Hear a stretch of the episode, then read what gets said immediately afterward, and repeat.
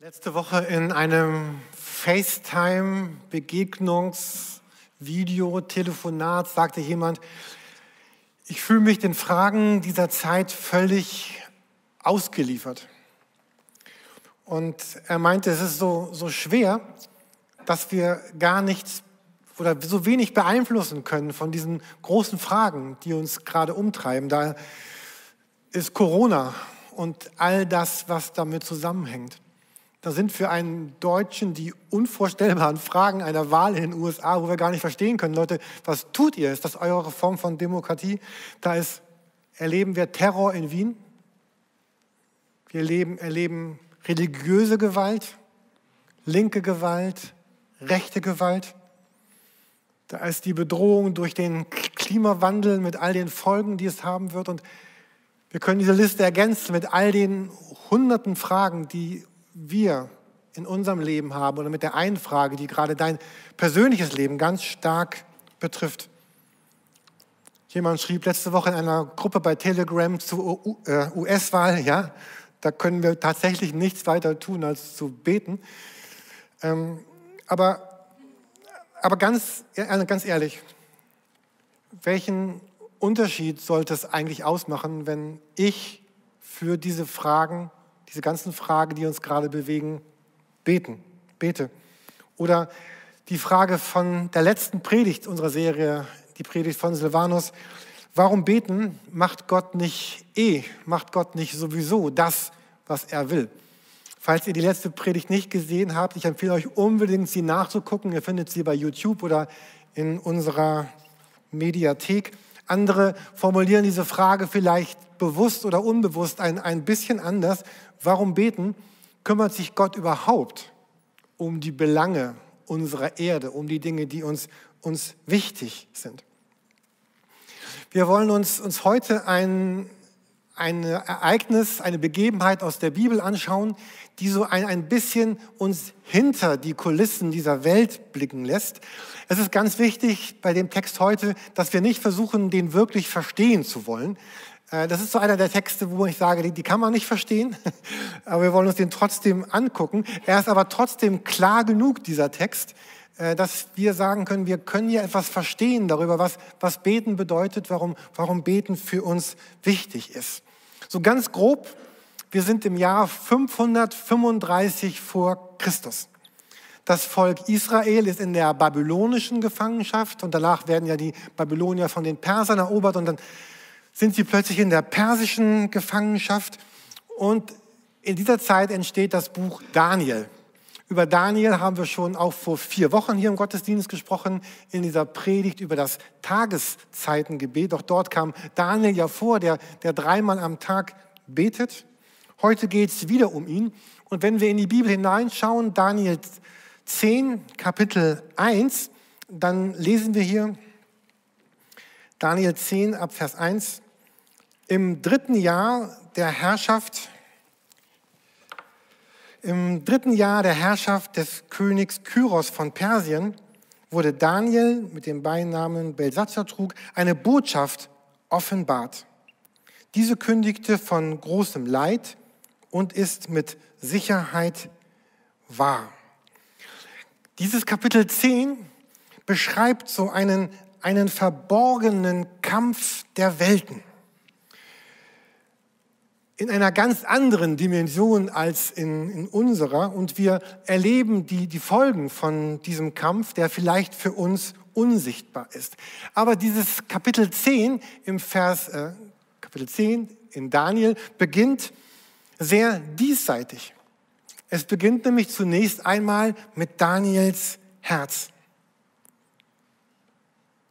Und das Herz ist wahrscheinlich immer der Ort, wo es beginnt, oder? Das, was aus deinem oder meinem Leben wird, entscheidet sich immer an unserem Herzen. Es entscheidet sich an dem, was in meinem, was in, in deinem Herzen wohnt. Und so bekommen wir einen, einen Blick hier in, in Daniels Herz. In Vers 2 bis 3 lesen wir, damals trauerte ich Daniel drei Wochen lang. Ich verzichtete auf besondere Speise, aß kein Fleisch, trank kein Wein und pflegte mich nicht mit Salbölen, bis die drei Wochen um waren. Wir erleben hier einen, einen Daniel, der, der leidet an der Situation seines Volkes. Wir sehen einen Daniel, der sagt, es, es zerreißt mir das Herz, wenn ich die Elend, das Elend sehe, wenn ich die Gefangenschaft sehe, wo wir sind, wenn ich sehe, dass meine Stadt in, in Trümmern liegt, wenn ich das, die, das Not, die, die Not und die Verzweiflung der, der Menschen sehe, die dort leben. Und wenn wir uns unser Land heute angucken, dann können wir doch auch immer beides entdecken. Wir entdecken so viel Schönheit, aber auch ganz viel Hässliches. Wir sehen so viel Glück und wir sehen so viel Trauer. Wir sehen so viel Erfolg und Leid. Wir sehen so viel Mildes und auch so viel Bitterkeit in Menschen, so viel Edles und so viel absolut Dunkles. Und jetzt ist die Frage, wie, wie, wie sehen wir eigentlich darauf? Wir können sagen, wir sind ärgerlich oder wir sind verzweifelt oder wir gucken von oben herab. Diese Menschen heute, die sind ja so, so unfassbar. Es ist unglaublich. Hast du schon gehört? Siehst du schon? Oder wir haben eine andere Möglichkeit zu reagieren, nämlich so zu reagieren, wie, wie Daniel hier in diesem Text reagiert. Er sagt, damals trauerte ich drei Wochen lang. David hat gesagt, ich, ich bin jemand, ich, ich stelle mich in diesen Riss hinein zwischen, zwischen dieser Welt, wie ich es erlebe, und, und Gott. Ich, ich leide, ich, ich traure, ich bete, es, es berührt mich und ich, ich sehne mich nach Heilung. Und, und Daniel hat scheinbar eine Entscheidung getroffen. Und das ist so dieser erste Gedanke heute dieser Predigt, wo wir noch ganz diesseits in dieser Welt sind. Ich, wünschte mir, dass ganz viele von uns immer wieder diese gleiche oder dieselbe Entscheidung treffen, zu sagen, ich, ich sehe Ver Ver Verlorenheit und ich will darauf mit Glauben reagieren. Mit Glauben in mir selber, aber auch, dass ich Leuten, Menschen, die diesen Glauben gar nicht haben, er, erzähle von diesem Glauben, dass ich sie einlade, diesen Glauben zu finden, Gott zu kennen. Und ich sehe Schmerz in dieser Welt. Und ich, reagiere, ich entscheide mich auf, diese, auf dieses, diesen Schmerz nicht zu reagieren mit Bitterkeit, sondern ich entscheide mich mit Liebe zu reagieren. Und ich sehe Zerbrochenheit und ich sehe Traurigkeit und ich entscheide mich darauf, mit, mit Hoffnung zu reagieren. Denn Jesus Christus lebt, er ist auferstanden, er ist da, er kommt. David ist, ist, ist berührt. Daniel, Daniel ist berührt von, von den Menschen. Er ist berührt von dem, was er sieht und er weiß, dieses Berührtsein kostet mich etwas. Wir sehen hier, er, er sagt, ich verzichtete. Ähm, und er weiß, dieses Trauern wird mich etwas kosten. Später im Neuen Testament sagt Paulus es einmal so in Philippa 3, Vers 10. Er sagt, ihn möchte ich erkennen, da geht es um Jesus, er sagt, Jesus möchte ich erkennen und die Kraft seiner Auferstehung. Wir sagen, ja, klasse, wer will das nicht? Wir alle wollen die Kraft von Jesus erleben und die Gemeinschaft seiner Leiden. Ich habe solche Verse dieses Jahr immer wieder getroffen in der Bibel, die davon reden, dass wir beides nur zusammen haben können. Dieses Erleben dieser Kraft und der Schönheit des auferstandenen Jesus, der unser Leben verändert, der in den etwas verändert, ist nur zu haben in Verbindung mit der Gemeinschaft der Leiden, mit, mit Opfer, mit, mit, mit Verzicht, mit, mit Schmerz, es irgendwie auszuhalten, um in diesen Riss zu treten. Und ich, ich wünschte mir, dass wir beides erleben. Die Kraft eines Jesus, des Jesus, der auferstanden ist, und selber auch diese innere Bereitschaft zu sagen, ich, ich trete in diesen Riss, ich, ich leide mit. Und dann hat Daniel eine Begegnung mit einem Engel. Und ich, ich möchte euch das gerne mal vorlesen aus, aus der Bibel. Wir finden das in Daniel 10. Ich lese mal die Verse 4, 6 und 7. Daniel trifft hier auf einen Engel. Am 24. April stand ich am Ufer des großen Stroms des Tigris und als ich aufblickte, sah ich einen Mann vor mir stehen. Er hatte ein Leingewand an und war an den Hüften mit feinstem Gold gegürtet. Sein Körper glich einem Edelstein, sein Gesicht leuchtet wie ein Blitz und seine Augen brannten wie Fackeln. Seine Arme und Beine glänzten wie poliertes Kupfer und sein Reden klang wie das Tosen einer vielstimmigen Menschenmenge. Nur ich, Daniel, sah diese Erscheinung.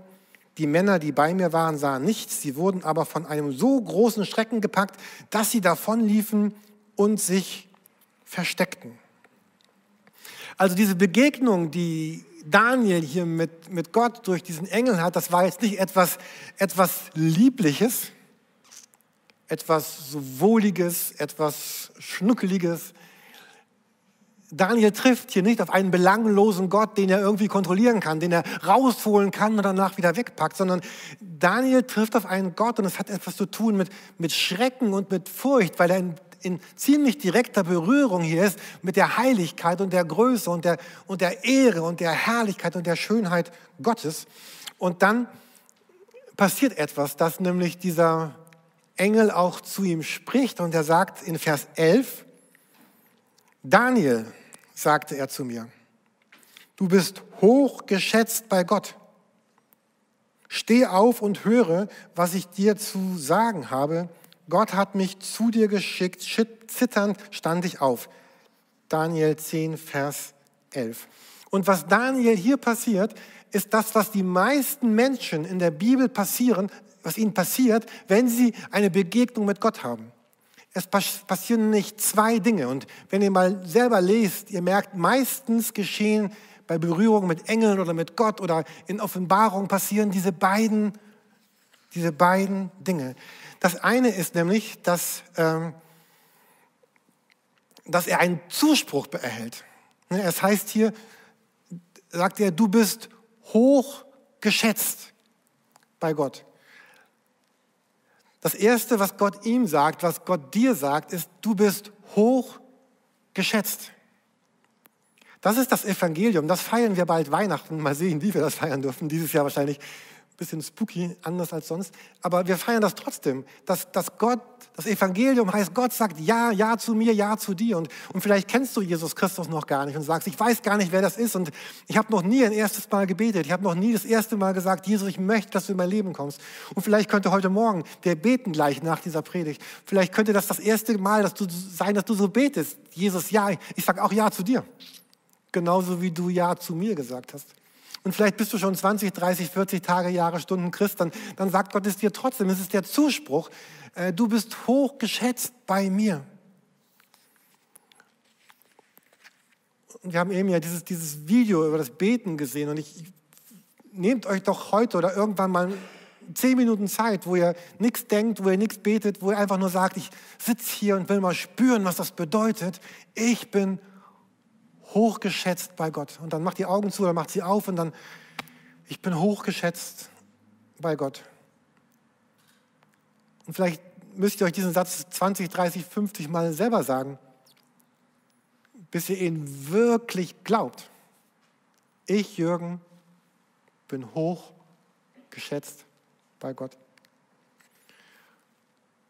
Und dann passiert auch das Zweite, was eigentlich immer passiert, wenn wenn Gott Menschen begegnet. Äh, es gibt eine wirkliche Herausforderung. Also Gott schenkt uns den Zuspruch und er hat eigentlich immer eine, eine Herausforderung. Hier nämlich jetzt, steh auf und, und höre. Steh auf und höre. Also hier ist dieser Auftrag für Daniel. Jetzt, jetzt Daniel, hör mir zu. Und lass das zu, Daniel, dass das, was ich dir gleich sage, dass es dein Herz erreicht, dass es dich berührt. Und ähm, lass dich nicht ablenken von den hundert Dingen des Lebens. Auch das war eben in dem Video. Dieses, ich glaube, für uns heute, Christen, die in dieser Zeit leben, ist die größte Bedrohung unseres christlichen Glaubens ist, ist nicht, dass wir auf der dass wir verfolgt werden, dass wir geprügelt werden, geschlagen werden, als, äh, wie das in der Kirchengeschichte oft passiert ist. Die größte Bedrohung unseres Christseins ist, dass wir uns einfach von diesen tausend Dingen ablenken lassen, äh, die um uns herum passieren. Das können auch christliche Dinge sein, ja. Also es kann alles sein. Das, die Mitte, das Herz, des Evangeliums ist eine Person, nämlich Jesus Christus. Und der Zuspruch, du bist hochgeschätzt. Und jetzt hör mir doch einen Moment, einen Moment zu und reagiere dann darauf, sagt der Engel Daniel.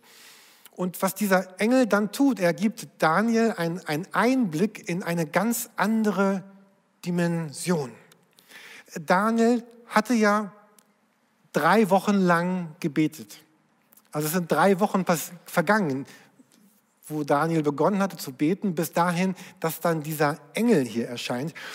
Und es, ich könnte mir vorstellen, dass das Daniel so vorkam, als dass er dachte, ja, der, der Himmel ist tatsächlich verschlossen für mich. Der ist zu. Sollte Gott mich gehört haben, ist es ihm am Ende egal? Bin ich ihm am Ende egal? Und vielleicht kennen wir diese Fragen auch. Und dann äh, kommt dieser Engel und das, was er ihm sagt, wir lesen das hier in Vers, Vers 12.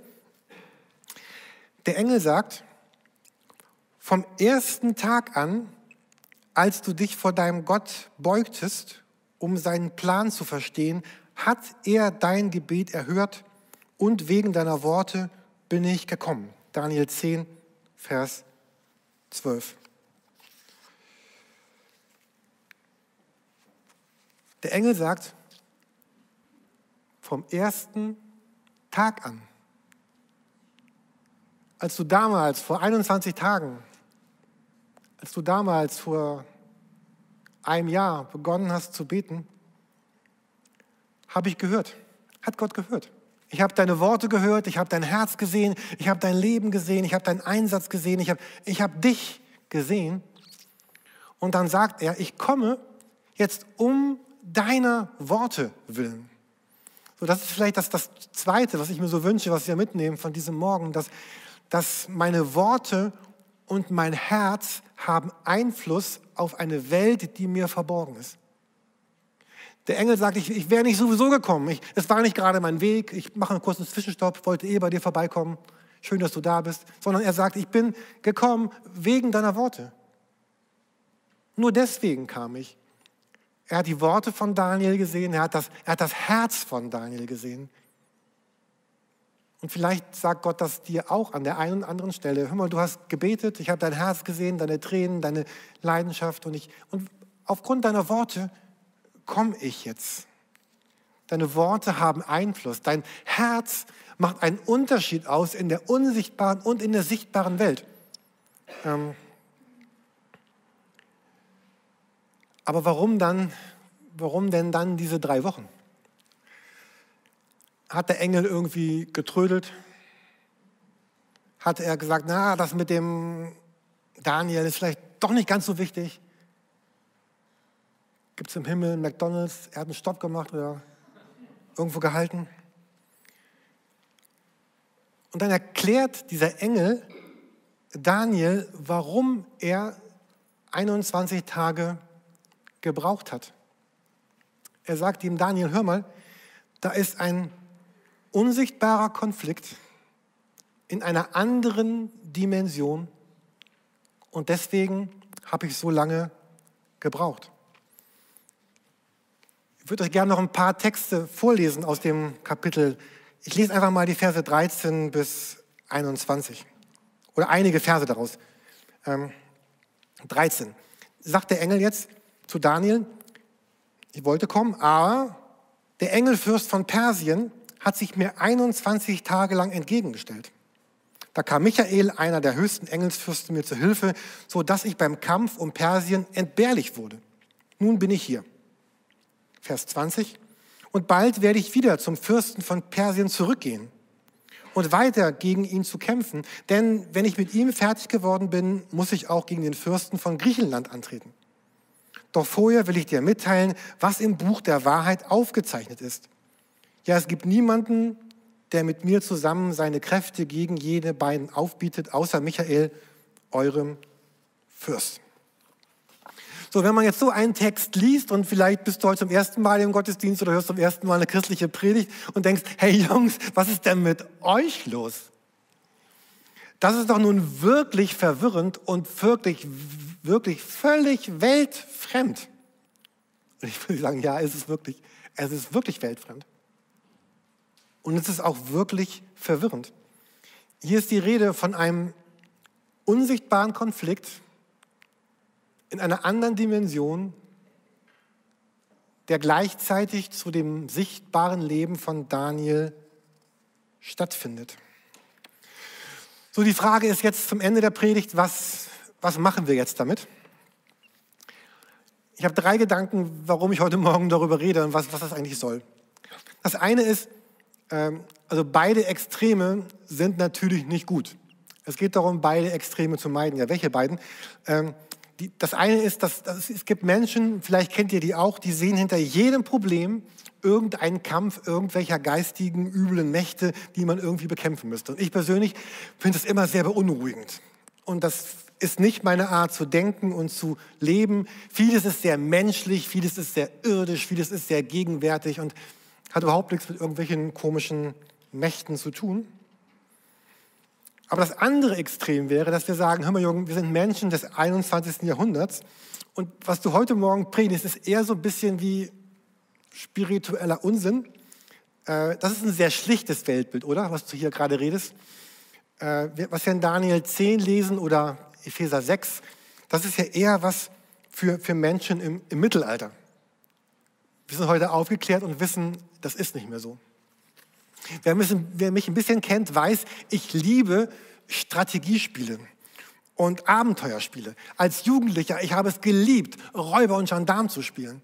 Oder dieses Fahnenspiel, kennt ihr das? Dieses Fahnenklauspiel, es gibt zwei Gruppen, jede Gruppe hat fünf Fahnen und die andere Gruppe muss die Fahnen der anderen äh, in Beschlag nehmen. Ich habe da Stunden mit zugebracht, ich bin schon durch Flüsse geschwommen, um, um hintenrum zu, die Fahne der anderen zu bekommen. Einmal war das Spiel schon zu Ende, war ein bisschen schade. Ich habe früher nächtelang Skat gespielt, irgendwelche Computerspiele online. Äh, heute bin ich ein bisschen gesitteter. Ich spiele nur noch Siedler von Katan, Doppelkopf und Istanbul. Aber was das Beste, was dir bei diesen ganzen Spielen passieren kann, sind zwei Dinge. Wenn es ein Teamspiel ist, dass du einen pfiffigen Partner hast. Und das Allerbeste, was dir passieren kann, ist, dass die andere Seite überhaupt gar nicht merkt, was du im Schilde führst weil dann kannst du ganz unbedroht dein Ding machen und am Ende die meisten Punkte für dich einheimsen. Und was mir heute Morgen geht in dieser Predigt, damit zu rechnen in einer gesunden Weise. Es gibt eine unsichtbare Welt. Wir leben heute hier und gleichzeitig gibt es eine unsichtbare Welt um uns herum. Und da sind Mächte und Strukturen und Gewalten am, am Werk, die ein erklärtes Ziel haben. Und dieses Ziel ist ganz einfach. Das Ziel ist, dass unser Leben nicht gelingt. Sie wollen nicht aufbauen, sondern sie wollen zerstören. Sie wollen nicht befreien, sondern belasten. Sie wollen nicht, dass wir vergeben, sondern dass wir vergelten. Sie wollen keine Liebe, sondern dass Menschen ihr eigenes Ich so in die Mitte stellen, dass gar kein Platz mehr für andere ist. Sie wollen all das, was Gott nicht will. Und deswegen ist es so wichtig, dass wir eine, über diese Überzeugung festhalten, die wir bei Daniel sehen. Ich habe es mal so formuliert. Die Überzeugung festhalten, mein Herz und meine Worte haben die Kraft, die Dinge in Tüdelchen zu beeinflussen. Daniels trauerndes Herz. Und seine, Gebeten, seine betenden Worte hatten die Macht, das Leben der unsichtbaren Welt zu beeinflussen. Der Engel sagt, deswegen bin ich gekommen. Und, und David hat Daniel hat es ausgehalten. Er hat nicht nach zehn Tagen aufgehört und gesagt, Gott interessiert sowieso nicht. Und vielleicht kennt ihr auch dieses Gefühl der Ermutigung. Ich kenne das nur so gut. Ich denke, mir zehn Tage beten ist schon ziemlich toll. Und, ähm, diese, diese Ermutigung, kein, Entmutigung keinen Raum zu geben, sondern zu sagen mit Daniel, mein Herz und meine Worte haben die Macht und die Kraft, das Leben zu verändern in der sichtbaren und in der unsichtbaren Welt. Und deswegen ist es so wichtig, deswegen werben wir in dieser Predigtserie Beten. Wir werben darum zu beten. Wir haben Beten extra klein geschrieben. Weil es geht nicht um das Beten oder um das Gebet. Es geht darum, ich bete als Verb, als Tu-Wort, als, als Tätigkeit. Ich hatte ja in der letzten Predigt von mir über das, für das Tageszeitengebet geworben. Einige haben mir gesagt, sie haben es umgesetzt und schon ganz schöne Erfahrungen damit gemacht. Ich, andere wissen vielleicht gar nicht, was es ist. Schaut euch nochmal die vorletzte Predigt dieser Reihe an. Also die letzte, weil das von Silvanus so gut war, und die vorletzte, weil ich da über dieses Tageszeitengebet spreche. Einfach eine Möglichkeit, nahe zu sein bei Jesus. Nahe zu sein bei Jesus und dafür gute Entscheidungen unseres Lebens zu treffen. Silvanus sprach vom Subtrahieren in der ersten Predigt des Betens. Vielleicht geht es darum, Dinge zu subtrahieren, wegzunehmen, um Jesus mehr Raum geben zu können, der dann frei geworden ist für ihn. Zum Beispiel beim Tageszeitengebet oder in den Gedanken. Ich schließe mit einer Nachricht, die mir jemand letzte Woche von euch geschickt hat, die diese Predigt vielleicht ganz gut zusammenschickt. Äh, fast kam bei Telegram. Jemand schrieb, Hi Jürgen, das fand ich jetzt sehr nett. Die ganze Woche habe ich dich schon auf dem Herzen. Also vielen Dank der Person. Ist auch gerade heute Morgen hier. Äh, hat gesagt, dann Gott ist gut. Daran ändert sich nichts. Und in Jesus haben wir den auf der Seite, der überwunden hat. Und wir, wir überwinden weit. Sei heute gesegnet. Und das ist wahrscheinlich die Zusammenfassung dieser ganzen Predigt und möchte jetzt noch mit uns genau das dafür beten, dass genau das geschieht. Dass wir alle Extreme meiden und diese Überzeugung festhalten. Mein Herz und meine Worte haben die Kraft, die Dinge zu beeinflussen. Und dafür ist es unbedingt gut, nahe bei dem Jesus zu sein, der auferstanden ist, der all dieses Dunkle und Böse überwunden hat und der uns und unsere Freunde, unsere Kollegen, unsere Nachbarschaft, unsere Familien einlädt in ein neues, verändertes Leben mit ihm. Ich bete mit uns.